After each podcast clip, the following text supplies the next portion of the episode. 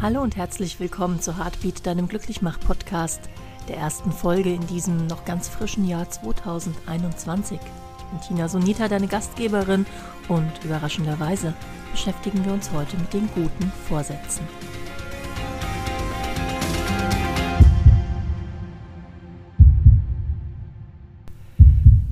Nun haben wir 2020 also hinter uns gelassen, sind angekommen im 2021 im Januar. Und auch wenn die meisten von uns es nicht gerne zugeben, so irgendwelche guten Vorsätze hat man ja dann doch immer.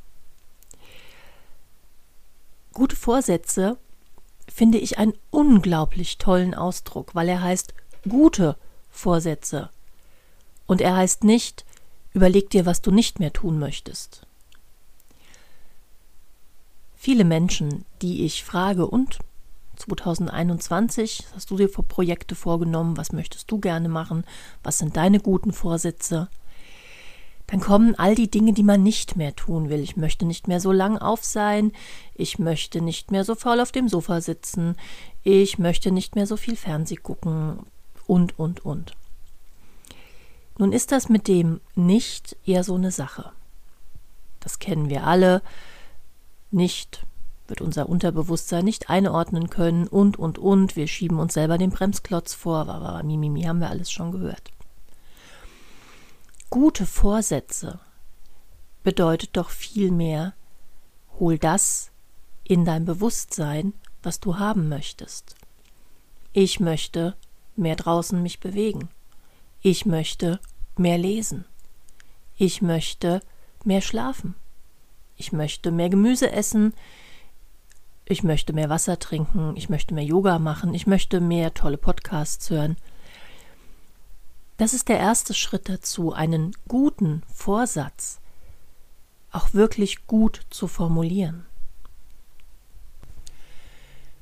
Und man kann ja das ganze Jahr über gute Vorsätze ergreifen. Ich bin auch jemand, der dafür plädiert, immer wieder mal zu überlegen, auszuhacken, was könnte ich denn jetzt Gutes, Neues in mein Leben einladen, dort integrieren und manifestieren. Aber der Januar bietet sich per se sehr gut dafür an. Wenn man mich fragt, was ist denn der erste Schritt, um einen guten Vorsatz umzusetzen, ist der erste Schritt immer das richtige Formulieren, was wir gerade gemacht haben, und der zweite Schritt ist immer dich als eine Person betrachten, die diesen Vorsatz schon lebt. Ich bin die, die viel liest. Ich bin der, der viel Gemüse isst. Ich bin diejenige, die neue gesunde Rezepte ausprobiert. Ich bin derjenige, der sich mehr Dokumentationen und weniger Serien anschaut.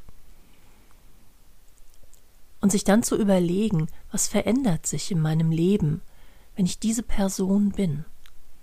Was verändert sich positiv in meinem Leben? Welche neuen Impulse bekomme ich?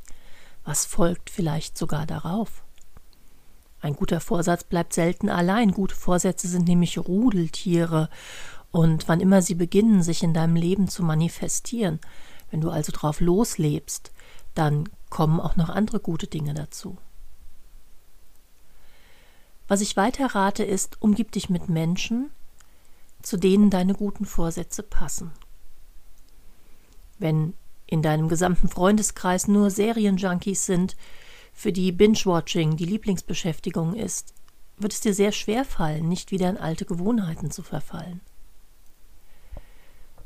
Wenn du nur von Menschen umgeben bist, die Fastfood präferieren oder Lieferdienste in Anspruch nehmen, kannst du dich mit niemandem über die neuen abgefahrenen Rezepte austauschen, die du gerade ausprobiert hast. Man spricht oft bei Jugendlichen von der sogenannten Peer Group, aber ich glaube auch wir Erwachsene haben eine Peer Group, eine Gruppe, die uns umgibt und die uns auf eine ganz subtile Art und Weise beeinflusst, die unsere Entscheidungen und das Durchziehen unserer Entscheidungen beeinflusst.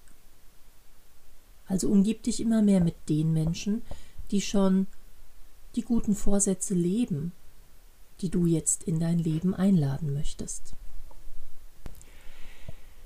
gute Vorsätze funktionieren auch dann besonders gut, wenn du mehrmals am Tag durch deine Wohnung, durch dein Umfeld daran erinnert wirst.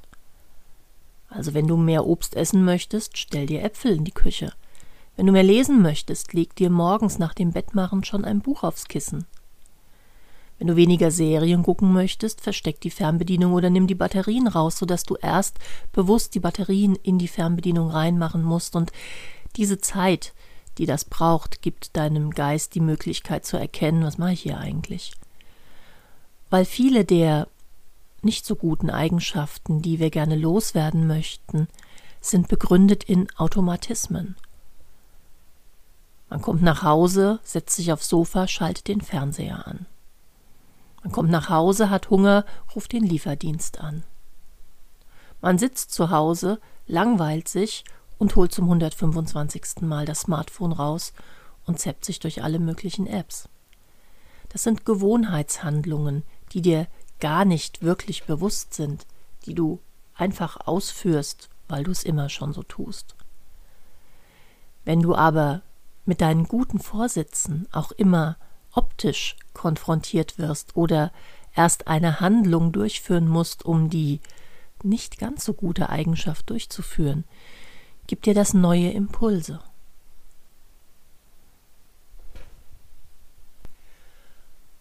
Und das, was ich meinen Klienten auch immer rate, worüber wir gerade gestern auch in dem Meditationskurs Meditation erleben gesprochen haben, ist ein psychologischer kleiner Trick, nämlich das Stapeln von Angewohnheiten. Also wenn du sowieso die Angewohnheit hast, zum Beispiel dir die Zähne zu putzen, ich gehe davon aus, dass das so ist, dann könntest du doch mit dir selber ausmachen, dass du jedes Mal nach dem Zähneputzen deinen guten Vorsatz integrierst. Wenn ein guter Vorsatz ist, mehr lesen, dass du danach Zeit nimmst, 10, 20 Seiten zu lesen. Wenn ein guter Vorsatz ist, mehr zu meditieren, worüber wir gestern in dem Kurs gesprochen haben, kannst du nach dem Zähneputzen dir Zeit nehmen zu meditieren. Wenn dein guter Vorsatz ist, öfter tolle neue Rezepte auszuprobieren, kannst du dir einen Tag in der Woche suchen oder auch zwei, zum Beispiel Mittwochs und Freitags, und nach dem Mittagessen, Mittwoch und Freitag, neue Rezepte heraussuchen und Einkaufslisten schreiben. Das alles sind kleine Tipps und Kniffe, wie wir unseren echt manchmal ziemlich trägen und lahmen Geist, der immer wieder das Gewohnte machen will, überlisten können, wie wir ihn locken können. Das alles funktioniert aber nur, wenn dein guter Vorsatz sich wirklich rundum gut für dich anfühlt. Und wenn du jetzt bei allen Tricks und Kniffen, die ich dir vorgeschlagen habe, ein Ja aber im Kopf hattest, dann solltest du dir vielleicht deinen guten Vorsatz nochmal anschauen ob er derzeit tatsächlich in dein Leben passt oder ob man an dem guten Vorsatz per se noch ein bisschen rumschrauben sollte. Ein guter Vorsatz soll dir ein gutes Gefühl geben, soll dir das Gefühl geben, ja, wenn ich das in meinem Leben mehr tue, wenn ich das in meinem Leben mehr manifestiere, dann verändert sich etwas zum Guten in mir und um mich herum. Das heißt, ein guter Vorsatz soll Freude machen, soll Spaß bereiten. Und so wünsche ich dir, bis wir uns das nächste Mal hören, ganz viel Freude und ganz viel Spaß mit guten Vorsätzen, neuen guten Angewohnheiten und dem spannenden Weg dorthin. Und das war's schon wieder mit deiner heutigen Heartbeat Glücklichmach Podcast Folge. Ich danke dir, dass du dir Zeit genommen hast, mir zuzuhören. Wenn du mehr über mein Wirken und Tun erfahren möchtest, besuch meine Homepage www.traumatherapie-online.eu. Achte auf dein gutes Herz, gehab dich wohl und bis zum nächsten Mal. Aloha.